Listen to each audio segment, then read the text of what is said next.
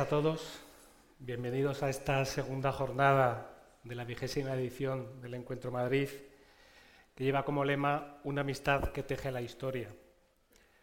En estos 20 años de existencia, Encuentro Madrid ha buscado ser un lugar de encuentro y ha tejido una historia de relaciones y de construcción de la vida en común. Por ello ha querido precisamente en esta edición especial reflexionar sobre la amistad y poner delante experiencias de amistad. Esta mesa está organizada en colaboración con la Universidad de Navarra, a la que damos nuestro más sincero agradecimiento. En los asientos, además, tenéis información sobre el máster en Cristianismo y Cultura Contemporánea que se imparte en el campus de Madrid. Y vamos a presentar a, a nuestros ponentes, a nuestros amigos. A mi derecha está Dolores López Hernández, está casada desde hace 27 años y es madre de seis hijos. Es vicedecana de estudiantes de la Facultad de Filosofía y Letras de la Universidad de Navarra y profesora titular de Geografía Humana en esta misma facultad. Además, imparte clases sobre temas de familia en el máster de matrimonio y familia y en el máster de cristianismo y cultura contemporánea de la misma universidad. Ha formado parte del Instituto de Ciencias para la Familia durante más de 25 años y la familia es el tema vertebrador de sus investigaciones, así como de sus numerosos proyectos con entidades públicas, en especial con el Gobierno de Navarra. Bienvenida y gracias, Dolores. Muchísimas gracias a vosotros. Es un lujo y un regalo estar aquí. A mi izquierda tenéis a Teresa Suárez, que es médico especialista en medicina familiar y comunitaria, especialidad que desarrolló en el Hospital de la Paz hasta el año 2006. Ha sido coordinadora de centros de atención primaria durante más de 10 años. En su amplia formación podemos destacar el máster en Ciencias de la Familia, máster en Terapia Breve Estratégica, máster en Sexología y experta en Educación Sexual y en Asesoramiento Sexual. Desde hace 20 años es psicoterapeuta de familia y ocupa el cargo de directora del Centro de Atención a la Familia Raíces, donde atienden a parejas y familias mediante formación y terapia. Además, desde hace 10 años es colaboradora y ponente en el taller para matrimonios, el taller del orfebre. Bienvenida, Teresa. Gracias un regalo.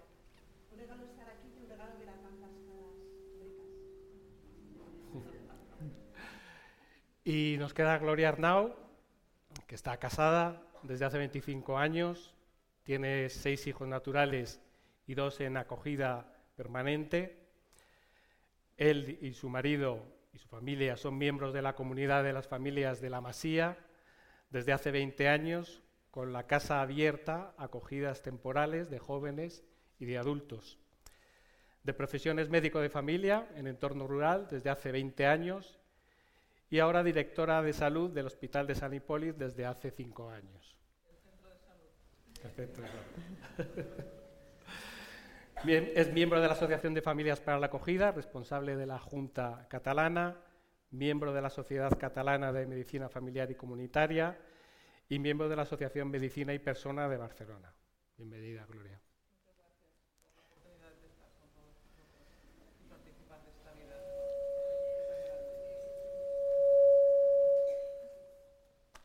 Bueno, y, comenzamos.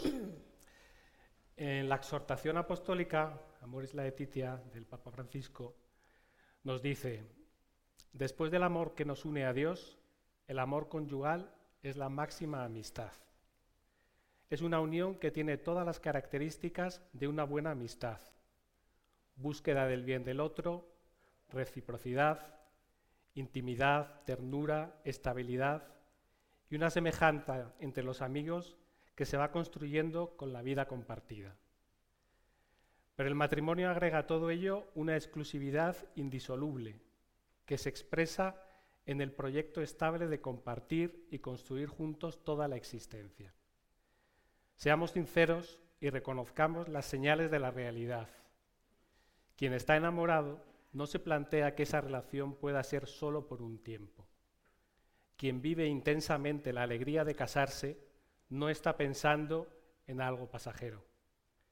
Quienes acompañan la celebración de una unión llena de amor, aunque frágil, esperan que pueda perdurar en el tiempo.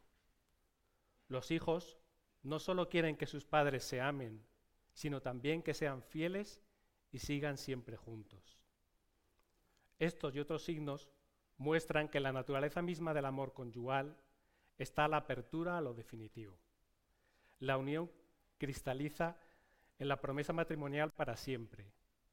Es más que una formalidad social o una tradición, porque arraiga en las inclinaciones espontáneas de la persona humana. ¿Quién no ha deseado, aunque solo sea por un instante, tener una relación así?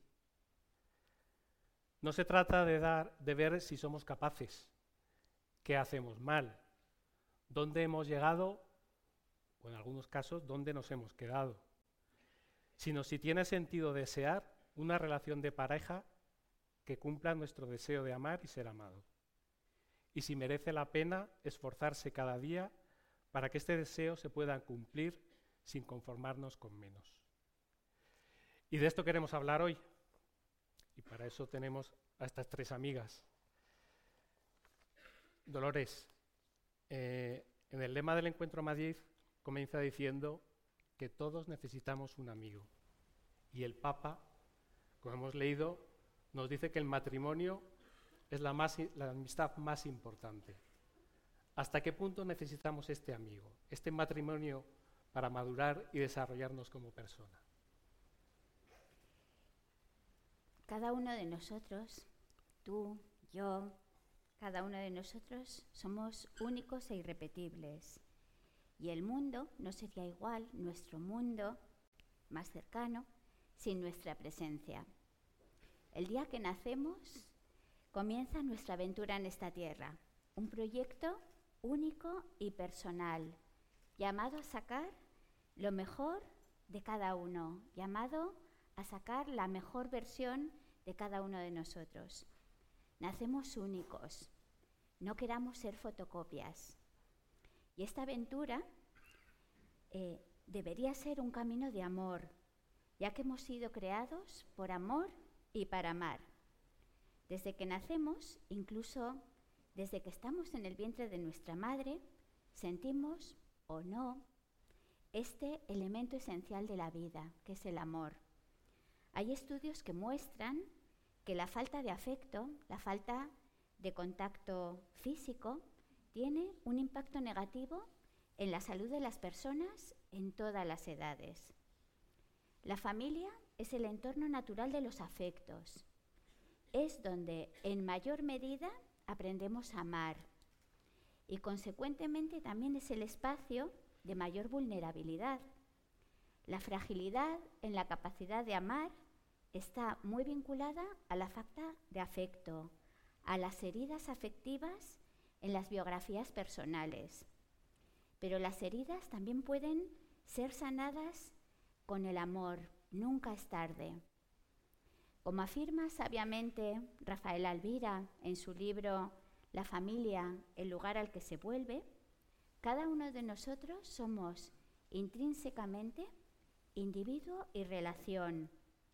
Nuestro yo, nuestro proyecto se construye con los otros. La mirada de los demás forma parte esencial de la manera de vernos, de nuestra autoestima, de cómo nos queremos a nosotros mismos. Y en gran medida es a través de la mirada de los otros cuando descubrimos y cuando nos descubrimos como dones, cuando descubrimos todo lo bueno que hay en mí. Pero este descubrimiento puede desarrollarse en la vida con dos lógicas diferentes. Encerrarse en uno mismo o poner mis dones al servicio de los demás. Y aquí radica la diferencia entre las lógicas del yo y las lógicas del don, entre el individualismo y una vida en comunidad con los demás, una vida donada, una vida entregada. Nuestra vida es una lucha cotidiana de cada día entre estas dos lógicas, entre construir una comunidad o encerrarnos en mi torre interna de cristal. Los lazos que construyen comunidad solidaria se van trabajando a lo largo de la biografía personal en los vínculos, en los distintos vínculos que se establecen con las personas que van formando parte de nuestro caminar en el mundo. Aprendemos a amar amando, utilizando la libertad para buscar el bien del amado. Y hay muchas maneras de amar. Y la manera de amar a tu cónyuge, a tu esposo, ese amor conyugal, va a estar en consonancia con la capacidad de amar que se ha ido desarrollando a lo largo de la vida. Concluyo esta respuesta conectando el amor con la libertad, con una cita del maravilloso libro de Jutta Bullgraf, Libertad vivida con la fuerza de la fe, que señala que el mundo será lo que nosotros hagamos de él. Al menos nuestro mundo, nuestra vida, va a ser lo que hagamos de ella. Somos libres a pesar de las circunstancias adversas que nos pueden rodear e influir. Y no solo tenemos derecho, sino también el deber de ejercer nuestra libertad. Fin de la cita. Elige amar. Gracias. El Papa también nos habla de una relación para siempre, que choca con lo que vemos cada vez con más frecuencia a nuestro alrededor. Teresa, ¿es realmente posible hoy una relación así? pueda cumplir. No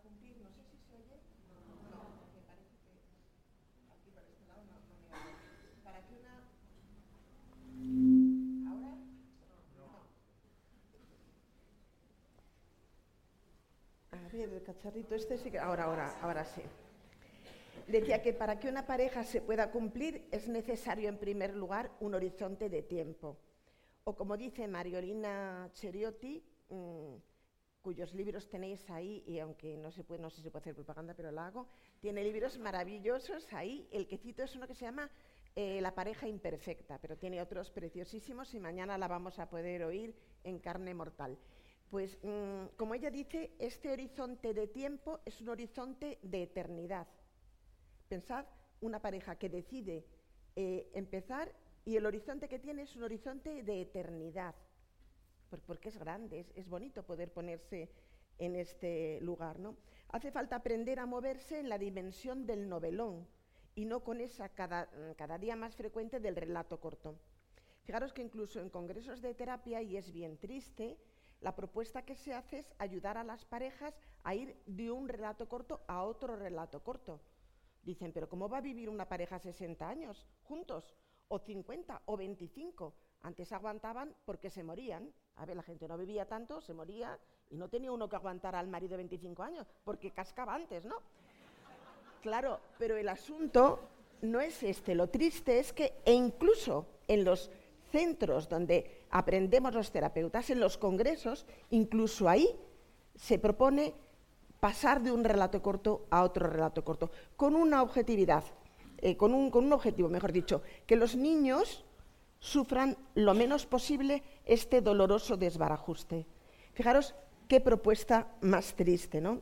Sin embargo, solo en la dimensión larga de Gran Aventura es posible ver cómo sale a la luz poco a poco esta historia maravillosa que solo se ve bien cuando miramos para atrás. Una historia que cuando estamos en un momento doloroso no es fácil de ver. Yo le digo a mis pacientes que hay momentos en este novelón grande en el que uno está en caída de pozo, con el agua por aquí que te quedan a punto de ahogarte, pues es poco, se ve poco, ¿no? O con momento mordedura de serpiente, ¡chas! Aquí. Bueno, pues es que los novelones tienen estas cosas, que hay momentos más difíciles, como veremos, y momentos menos difíciles. Pero, como dice un amigo, un queridísimo amigo nuestro, no se ven los tulipanes crecer, se ven crecidos. ¿Qué significa esto? Que en el momento, a lo mejor no vemos dónde estamos, pero cuando miramos para atrás, si vosotros hacéis este ejercicio de mirar para atrás, vemos cómo van creciendo los tulipanes. Tú te pones delante de un tulipán plantado y tiempo y tiempo y allí no sale nada. Pero miras y a la semana ya ha salido un poquito del bulbito, ¿no? Pues miremos para atrás para ver esta historia. De manera que solo la certeza de que nos movemos en este contexto de una gran aventura, de una gran historia, en la que hay momentos de alegría y de dolor, como en todas las historias grandes y reales, solo así, permaneciendo acompañados, podemos asistir a la entrada en escena de varias generaciones. Basta ver el encuentro en Madrid, que es apasionante, cómo varias generaciones van entrando en escena, ¿no? Desde los bebés, los grandes, los pequeños, los abuelos. Esto es así solo si tenemos el coraje de no abandonar la aventura antes de tiempo. Es una aventura humana apasionante que se puede generar en la vida de dos personas que seriamente deciden vincularse hasta la muerte una aventura que ni se sueñan las personas que se han decidido libremente por el relato corto. Un relato corto en el que la permanente contabilidad de lo que me das y lo que te doy es lo que está siempre actualizado. No se trata de una aventura, como imaginan muchísimas parejas, siempre fácil o siempre agradable. En toda aventura, como decía, hay momentos de desorientación, de incertidumbre, de dolor, otra parte mm, que influye en este para siempre es la ideología de lo nuevo que nos invade hoy día. En la ideología, esta ideología es una ideología que nos impide disfrutar permanentemente de lo que tenemos en el momento, de lo que tenemos ahora y de lo que miramos muchas veces con ojos acostumbrados, dando por supuesto los mil regalos que recibimos cada día. Si cada uno de nosotros ahora, aunque estéis un poquillo, no sé, cansados aturullados, si ahora pensáis un instante nada más, ¿cuántos regalos habéis recibido desde que os levantáis hasta que habéis venido hasta aquí? ¿Cuántas cosas han sido un regalo? Un regalo detrás de otro. ¿Cuántos has recibido? ¿De cuántos has sido consciente? ¿Cuántos te has disfrutado? Os recuerdo que tenemos un lugar, la mayoría por lo menos creo que tendremos un lugar donde dormir, agua limpia que cae para ducharte todos los días, y uno da por supuesto, os digo cosas muy obvias por no entrar en cosas más grandes, pero uno se ducha, abre el grifo y cae, y le parece lo normal, en vez de disfrutar de la alegría de lo que se nos da en el momento, ¿no? ¿Cuántas personas entre nosotros viven el dolor de un matrimonio roto y los que siguen juntos en la aventura a menudo no se disfrutan como se merece el regalo de este novelón? Aunque en este momento estén en un momento secuestro de la aventura, un momento caída en el pozo. ¿no? Como dice Máximo Recalcati, nuestra época se sustenta en dos mentiras fundamentales acerca de la naturaleza del hombre. La primera mentira es que somos completamente autónomos y que no necesitamos a nadie para, para, caminar en el horizonte del novelón. En esta aventura uno se apaña y puede completamente solo. Y no es verdad. Basta ver la experiencia de cada uno. Y la segunda mentira que ataca en la línea de, flotación a este para siempre es la exaltación de lo nuevo. Se tiene la sospecha de que nuestro bien, nuestra satisfacción y nuestra alegría residen en lo que aún no poseemos, en el objeto nuevo, en la pareja nueva, en la nueva sensación. Nos abandonamos a la creencia de que algo nuevo calmaría nuestra sed y conseguiría que el novelón no tuviese momentos de lucha, y no es verdad. En novelón, esta aventura apasionante que proponemos es posible, pero con todos sus factores, sin eliminar ninguno. Pues sí. Y además, eh, esta aventura, que como dices es, para siempre y es con lo que la hace pues, mucho más, más, más bella, más interesante, y sin embargo, y, y aquí lo vemos mucho, sobre todo en los jóvenes, parece que los sentimientos eh, son los que mandan, ¿no? Cada vez lo vemos más a nuestro alrededor como el, sentimiento es el que marca y, hasta hay veces que, es el impedimento para que sean para siempre. Gloria, los sentimientos, entonces, ¿qué papel juegan en, la relación? ¿no? ¿Qué, podemos, eh, ¿Qué podemos hacer para que esto no sea una cuestión de suerte y, y sea un para siempre? Muy bien ellas vienen como expertas en la terapia familiar, yo vengo como ejemplo de, matrimonio imperfecto, ¿eh?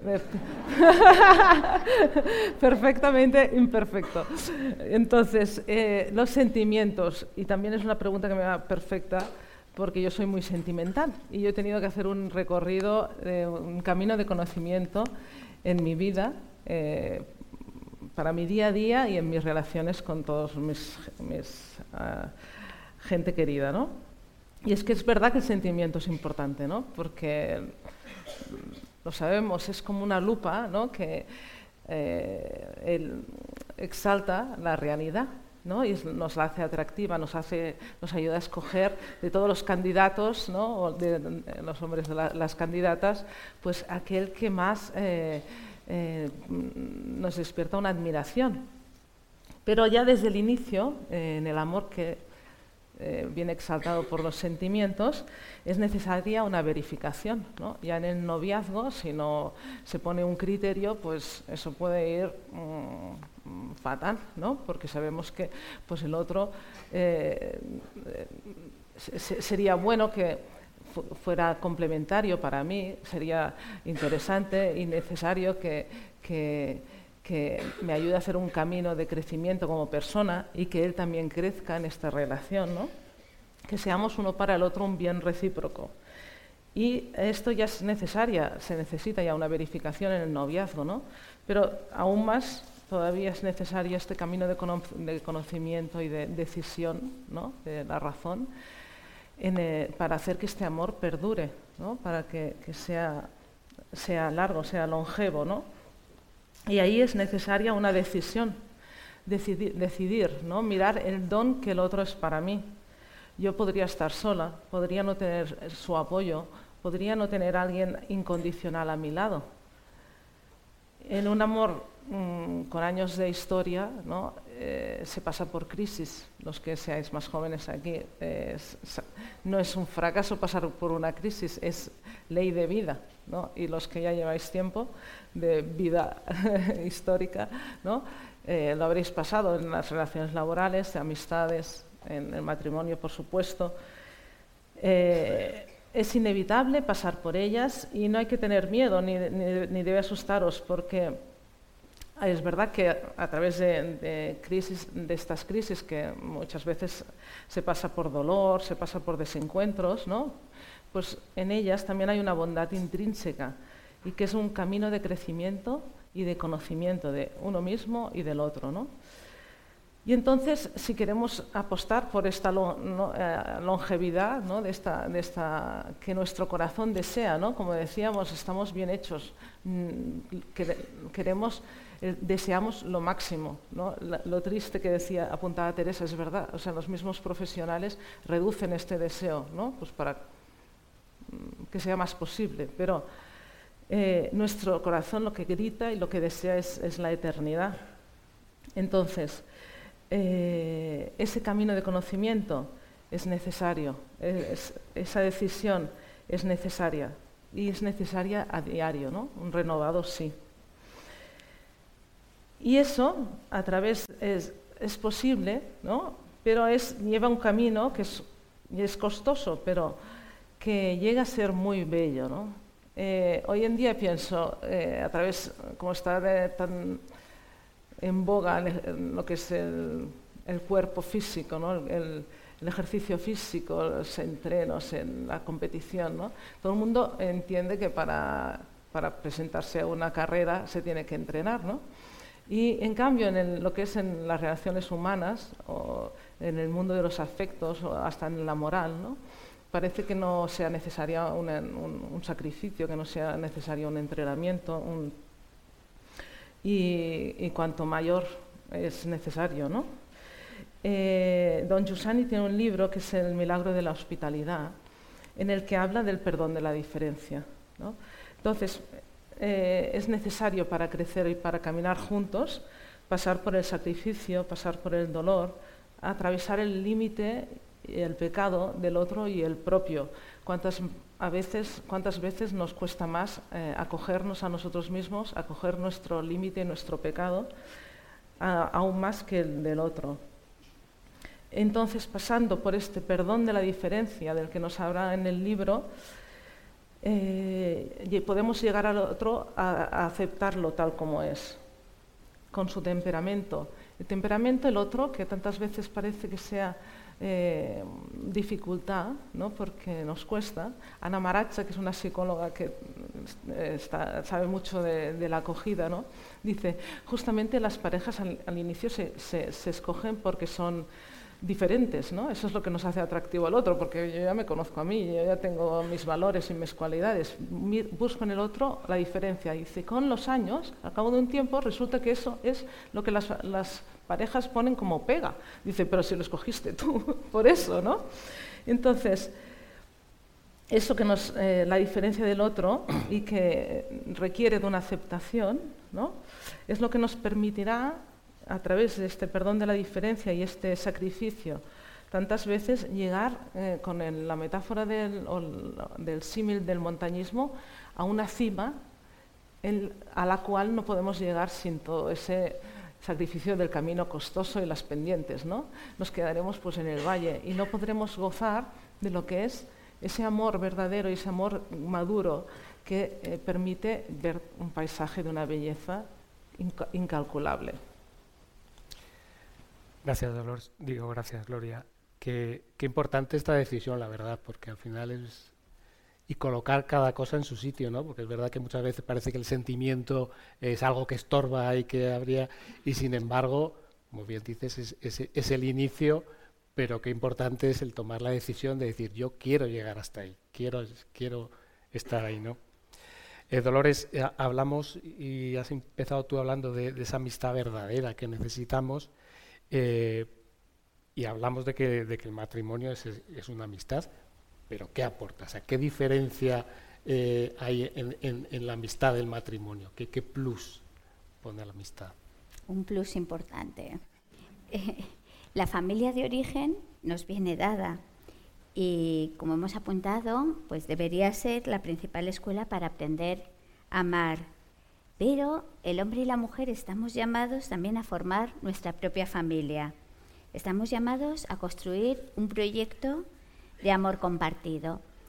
Eh, un profesor, un sociólogo italiano, están saliendo muchos autores italianos, eh, Pierpaolo Donati en su teoría de la sociología relacional, eh, señala los cuatro pilares que han de estar presentes para que esta relación, esta relación de amor conyugal, esta relación, para que el matrimonio cumpla la misión a la que está llamada, para que cumpla esas funciones estratégicas que otras relaciones no cumplen en la sociedad y que son tan importantes para la felicidad de las personas y para la felicidad de la sociedad en general. Y esos cuatro pilares son el don, la reciprocidad, la entrega a través de la sexualidad y la generatividad. Y si miramos el horizonte del matrimonio con estos cuatro, estos cuatro rasgos, esta es, o con ese horizonte de ojalá lleguemos a, que nuestro matrimonio podamos desarrollar y podamos trabajar día a día esas lógicas, eh, es una forma de amar tan increíble y maravillosa que es el amor conyugal y es la que marca en gran medida esa diferencia con el resto de maneras de amar. Eh, una entrega mutua de alma y cuerpo, eh, también el cuerpo. Eh, se ama, no podemos, uno de los grandes problemas de la sociedad es esa, esa visión de la entrega de amor solamente en alma o solamente en cuerpo. Esos son los dos grandes extremos.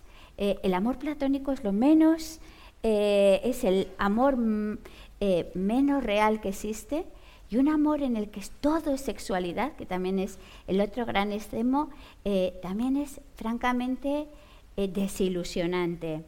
Entonces esta entrega mutua de alma y cuerpo, de tiempos compartidos, de proyectos, de temores, de alegrías, de renuncias, de gozo, de vivir, o sea, lo que es la vida, la, vida, esa vida compartida eh, es diferente si se siente y si se se vive con un deseo de permanencia y trascendencia y, eh, que busca el bien del otro.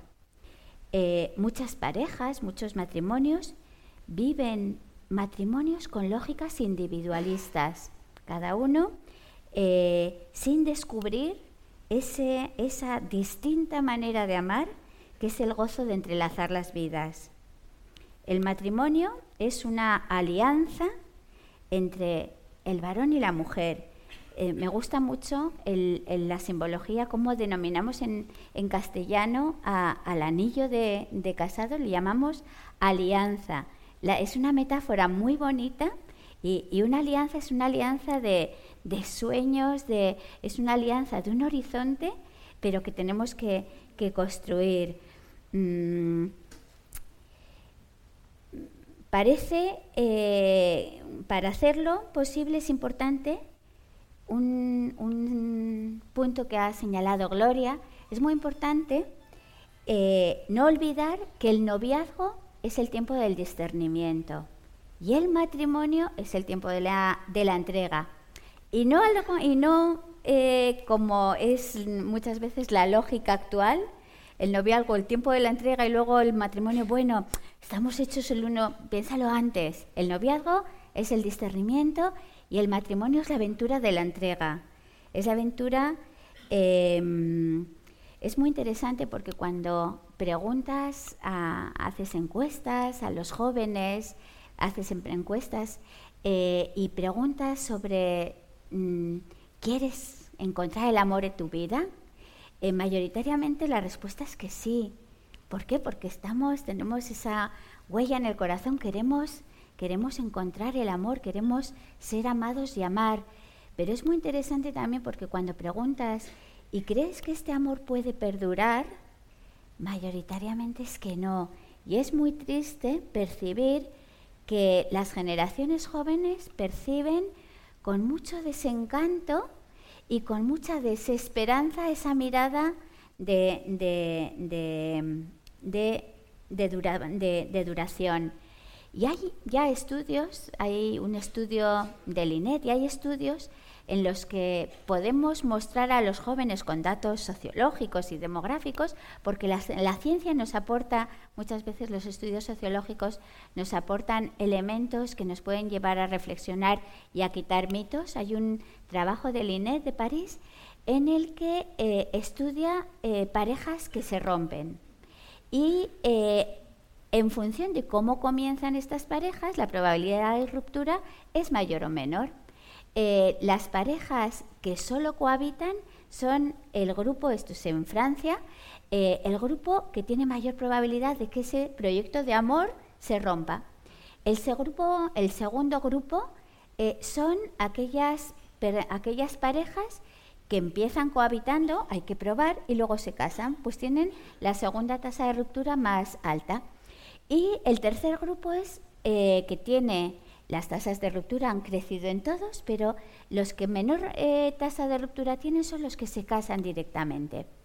En este estudio no se incluye, sería muy interesante incluirlo, eh, qué pasa con, aquí no se diferencia entre casarse por la iglesia o casarse, o casarse por, por lo civil. Sería muy interesante porque cada vez más las creencias religiosas son las que marcan las mayores diferencias en estos temas, en casi todos los temas.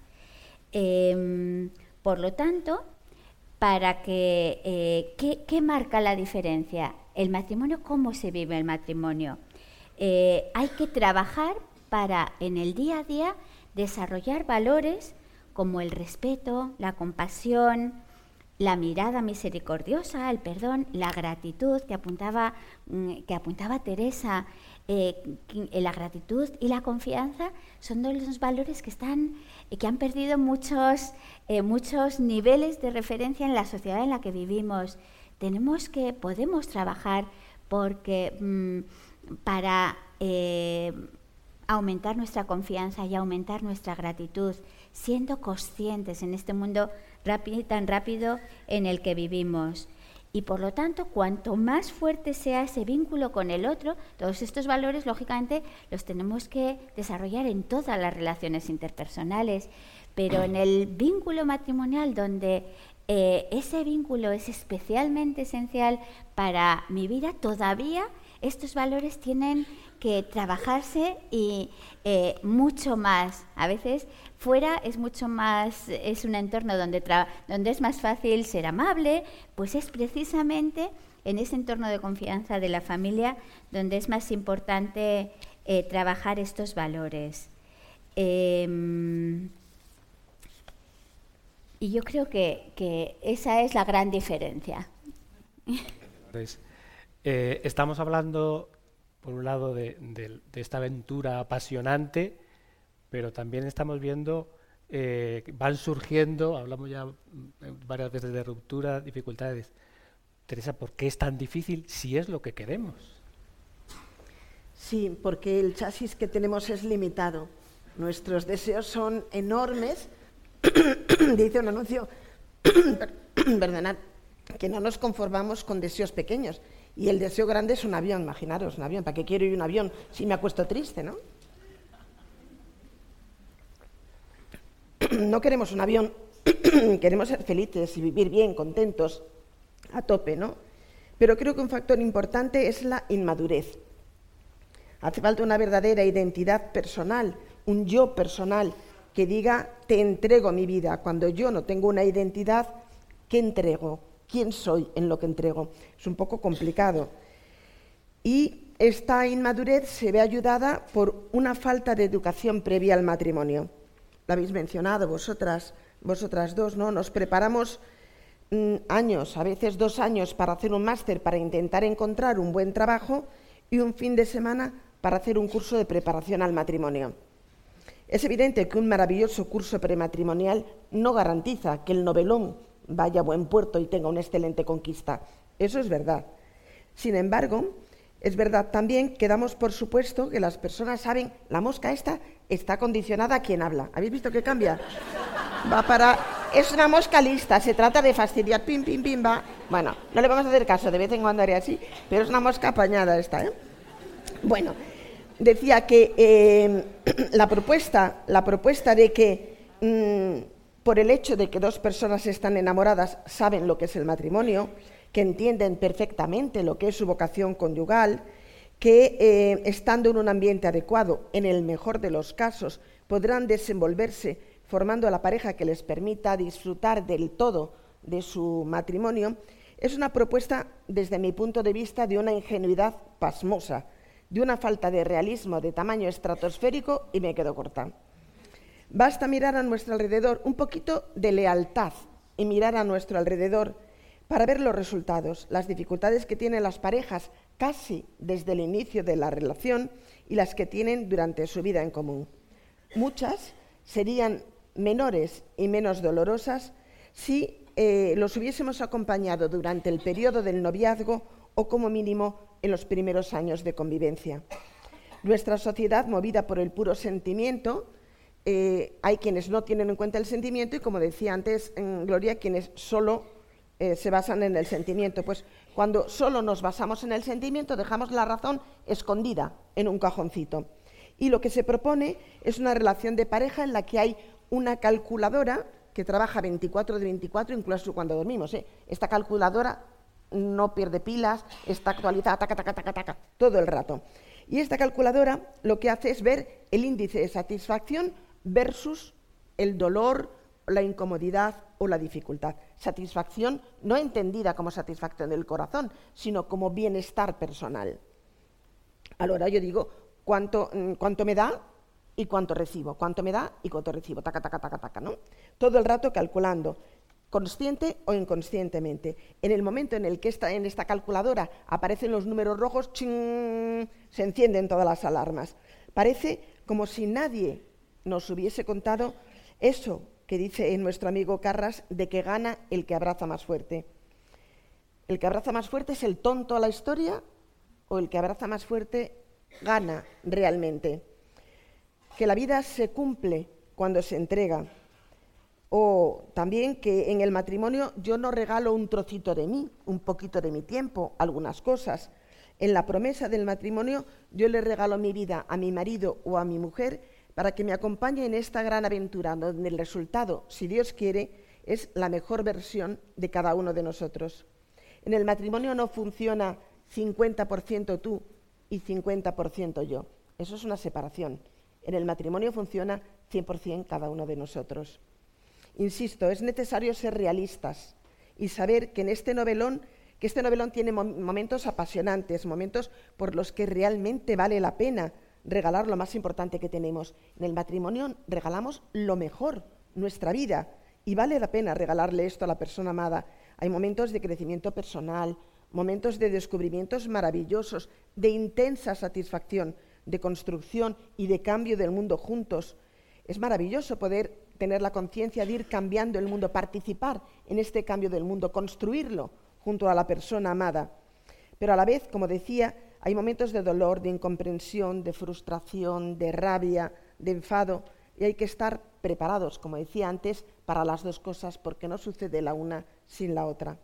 Por eso me parece importante también ayudar a los chicos que se van a casar, de los pocos que se casan ya, ¿no? Pues a los que decidan casarse, es importante recordarles que va a haber algunas dificultades para que no se asusten. Hay algunas que van a aparecer siempre, sí o sí, en todas las parejas. Y uno no se tiene que asustar cuando aparecen estas eh, dificultades. Si ya sabe que van a aparecer, a por ello, a afrontarlas. ¿no? Las dificultades son de tres tipos. Una primera, no las digo por el orden de importancia, pero bueno, una primera es que cada uno proviene de una familia diferente y que ve el mundo de una manera distinta, que se entiende a sí mismo de una manera diferente. Cada uno tiene lo que llamamos un libro de la familia distinta, con sus lealtades, con sus costumbres, con sus hábitos, con sus prioridades diferentes la una de la otra. Fijaros que es diferente incluso entre hermanos de la misma familia. A lo mejor no totalmente diferente, pero cada hermano de ese libro de familia lo tiene distinto. Y eso hay que tenerlo en cuenta. Cuando tú empiezas una, pareja, aportas tu libro de la familia, que es muy diferente al libro del otro. Otro tipo de dificultades es la diferencia hombre-mujer. No solamente las diferencias de las que ha hablado antes Gloria a nivel general, de, manera de temperamento, de manera de entender la vida, sino las diferencias tan denostadas en nuestra sociedad entre hombre y mujer. Estas dificultades que se niegan continuamente son omnipresentes en las dificultades que plantean las parejas que vienen a solicitar ayuda en nuestra consulta. En el taller que hacemos para matrimonios, el taller del orfebre, se dedica un día entero hablar de estas diferencias. Y mm, os puedo mm, asegurar que muchísimas parejas agradecen este trabajo para entenderlo.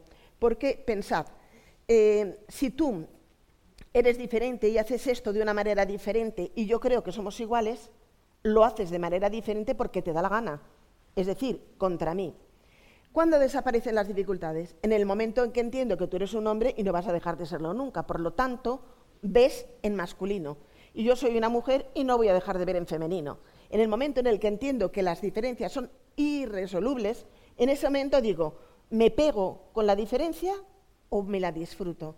¿Cómo me la disfruto?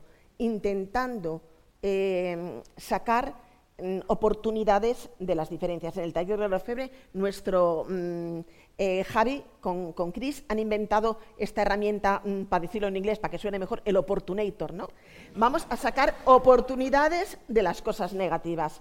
Me puedo pelear con ello o puedo transformarlo en una oportunidad. Es verdad que a veces esa oportunidad, dices, uy, qué oportunidad. Pues la oportunidad de tu diferencia me sienta como una patada en el estómago. ¿eh? Será una oportunidad, pero me acaba una patada aquí en este momento. Bueno, pues es verdad que pasa esto. Y otra, la tercera dificultad, es la diferencia en el crecimiento personal. Puede parecernos que no, pero cada uno va dando pasos a su propio ritmo. Y no siempre mi ritmo es el tuyo. A veces a uno le toca esperar al otro y no enfadarse porque el otro no va a mi ritmo de crecimiento. Tú estás en un camino, unas veces esperas tú y otras veces espero yo. Es importante ver en qué punto estoy en el camino para poder abrazar al otro en el punto en el que está, no en el que me gustaría que estuviese.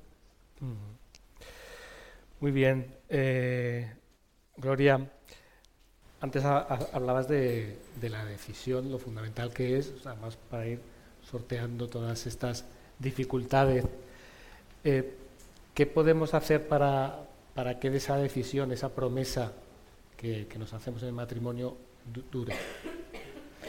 Esta, decisión es, importantísima, es, ahí se juega nuestra libertad, pero también es verdad que no podemos solos, o sea que nuestro límite es enorme, el deseo es grande de bien, de, un amor verdadero, longevo, pero nuestro límite es muy grande. Entonces, si lo intentamos solos, es, muy posible que fracasemos. ¿no? Entonces, yo de lo más importante que vengo a deciros es apostar por estar bien acompañados, porque en nuestro caso ha sido fundamental eh, participar de esta vida de comunidad de estas familias de la Masía. Eh, llevamos 20 años con ellos. Eh, los detalles, si queréis conocerlos, domingo tarde se habla de esta experiencia con todo detalle, ¿no? Pero es verdad que yo puedo decir que yo sin ellos no soy, ¿no? Y, es así. Igual que todos los años de compartiendo camino con mi marido han hecho, me han hecho la gloria que soy, eh, pues estos amigos con los que llevamos mucho tiempo de recorrido, de compartir lo que es las vacaciones, todas tiempo libre, eh, pues han hecho que nuestro matrimonio sea el que es. Y, eso es fundamental, ¿no?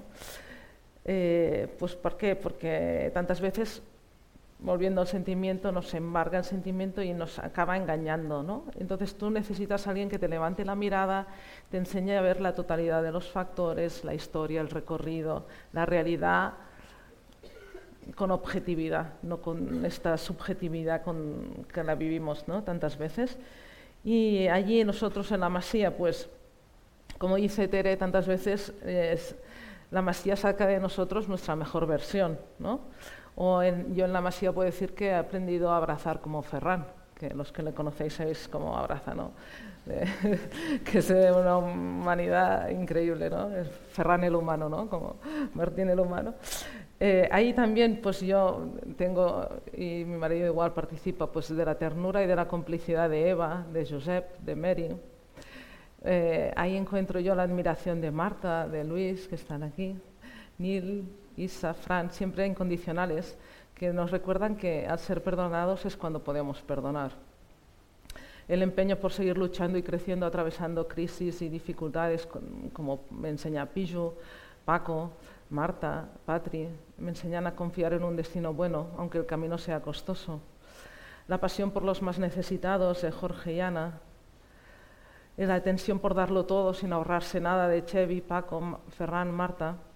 Todos ellos siguen construyendo hoy en día mi matrimonio y con ellos eh, celebramos los 25 años de las bodas de plata ahí en la Masía, ¿no? Y todavía con ellos tenemos el deseo de construir un monasterio de familias abierto a la acogida, ¿no? una vocación dentro de la vocación y igual de necesarios, instrumentos necesarios para que mi matrimonio siga caminando y supere esas dificultades que decíamos, pues son también mis amigos sacerdotes, José Miguel García, Miguel Ramón, Pep Roca, que eh, no solo porque pues, son mis confesores y mis guías, ¿no? y que eso es una fuente de gracia necesaria, porque hay uno que, tiene más interés en hacerme participar a mí, a mi marido, de esa victoria del amor, que es Dios mismo, ¿no? Es un sacramento, es sagrado. Hay alguien, ¿no? Hay algo que es sagrado que, que tiene más interés en ese cumplimiento que yo misma y más capacidad y más posibilidad de llevarlo a cabo, ¿no? Nosotros pasamos una crisis importante hace unos seis años y este acompañamiento de estos amigos fue primordial puedo decir que nos salvaron. Y también eh, os vengo a decir que todos necesitamos ser salvados, ¿no? O sea, esta experiencia a veces de límite, de impotencia, que pasaréis por la vida en momentos en... No nos tiene que asustar. Ese límite forma parte de, nuestra realidad. No es que sea, sea un fracaso, es la realidad. Somos así, limitados, ¿no? Y necesitamos ser salvados.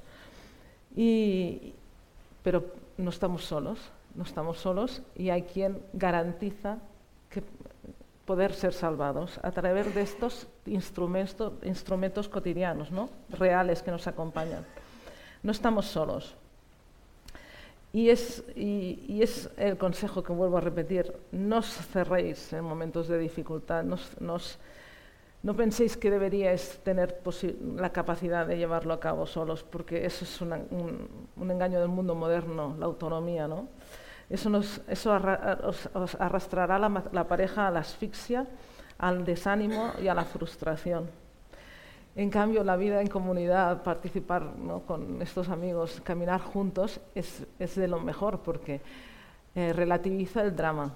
Se ríen de, tu límite, se ríen del límite de tu marido, compartes el límite del otro, compartes tu límite, ¿no?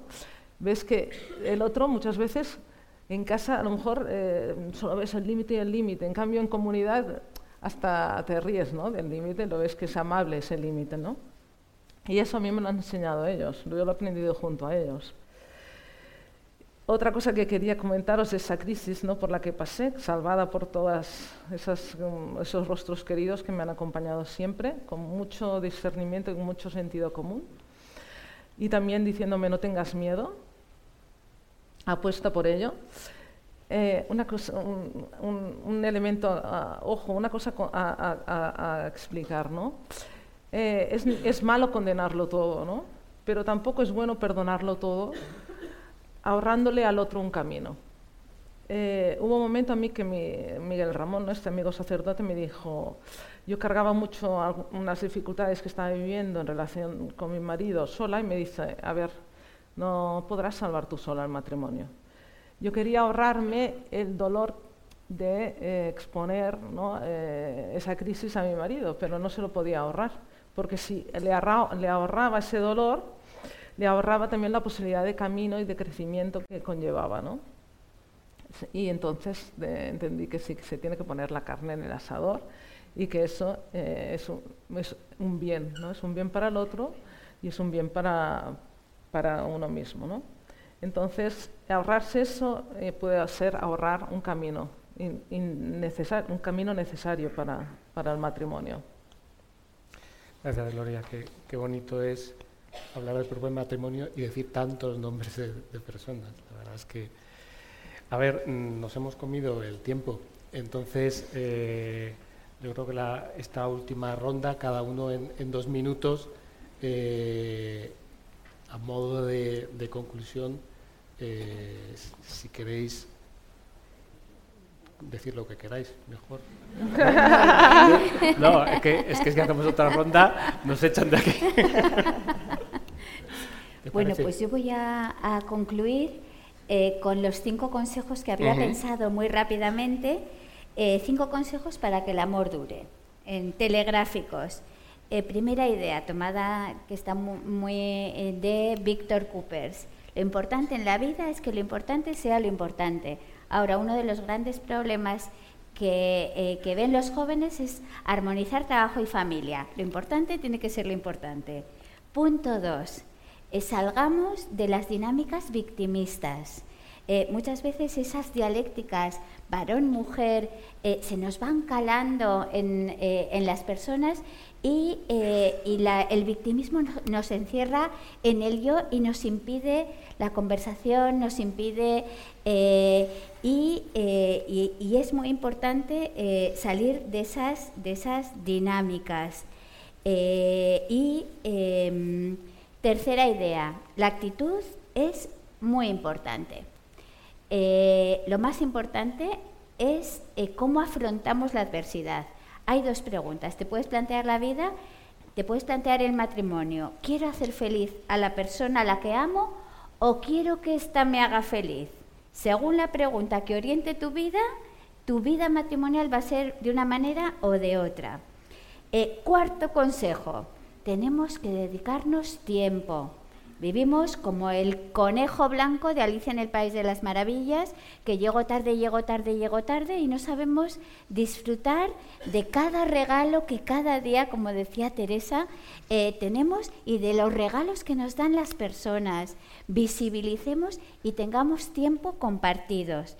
Y, eh, y el quinto consejo, luego hay un extra para terminar, el quinto consejo es centra la lucha en el cada día eh, plantearte un horizonte de lucha. Bueno, de aquí es, eh, es un horizonte incontrolable. Bueno, mi lucha es hoy. Si, mi lucha es hoy, eh, si mis afanes son cada día, voy a luchar por construir. En cada día voy a tener momentos para poder construir o destruir. Elijamos construir y centremos nuestras lógicas en el hoy. eh, el pasado ya lo dejamos a la misericordia de Dios y el pasado y el futuro a su providencia. El hoy es nuestra meta de amor y el consejo extra, El extra en 10 segundos. el extra en 10 segundos es que las ansias de amor del corazón solo las puede llenar Dios. Trencemos nuestro matrimonio, eh, mi esposo, mi yo y Dios. Entonces, enamórate de Dios y, y que tu lógica de, de amor de Dios y, la- y tu amor a tu esposo y a tu familia no sean dos vías en paralelo en tu vida, sino que estén entrelazadas. Gracias, Perdón, María. muchas gracias. Teresa, un minuto. Bueno, yo en, en un minuto porque así os dejamos con ganas y otro año más. Bueno, pues solamente dos cosillas. Uno, una, la insistencia en la, la necesidad del tercero. En el tercero, decimos en el taller del orfebre, es la, que no podemos solos, ¿no? Para los que somos cristianos, el tercero primero, evidentemente, es Jesús de Nazaret, que bendice nuestro matrimonio. Pero además no, nos conviene olvidar, como decía mm, Gloria, que hay otros terceros que nos ayudan en el novelón. El tercero que toma la forma de la comunidad, el tercero de los amigos y el tercero del terapeuta, incluso cuando es necesario. Por último, simplemente eh, señalar, aunque lo hemos dicho, pero me parece que no, no poco, porque no nos da- no lo suficiente porque no nos da tiempo, es no descuidar la intimidad emocional y física, no descuidarlo, no dar prioridad a esto hace que el matrimonio sea realmente más difícil. Mm, Para retomar este camino, esta promesa, es importante el cuidado de la sexualidad, de la intimidad emocional. No nos lo perdamos, porque como digo siempre, si se puede estar más mejor, no hay ningún motivo para estar más peor. Y Gloria, Y yo minuto. acabo también rápido diciendo que os apuntéis todos a familias para la acogida.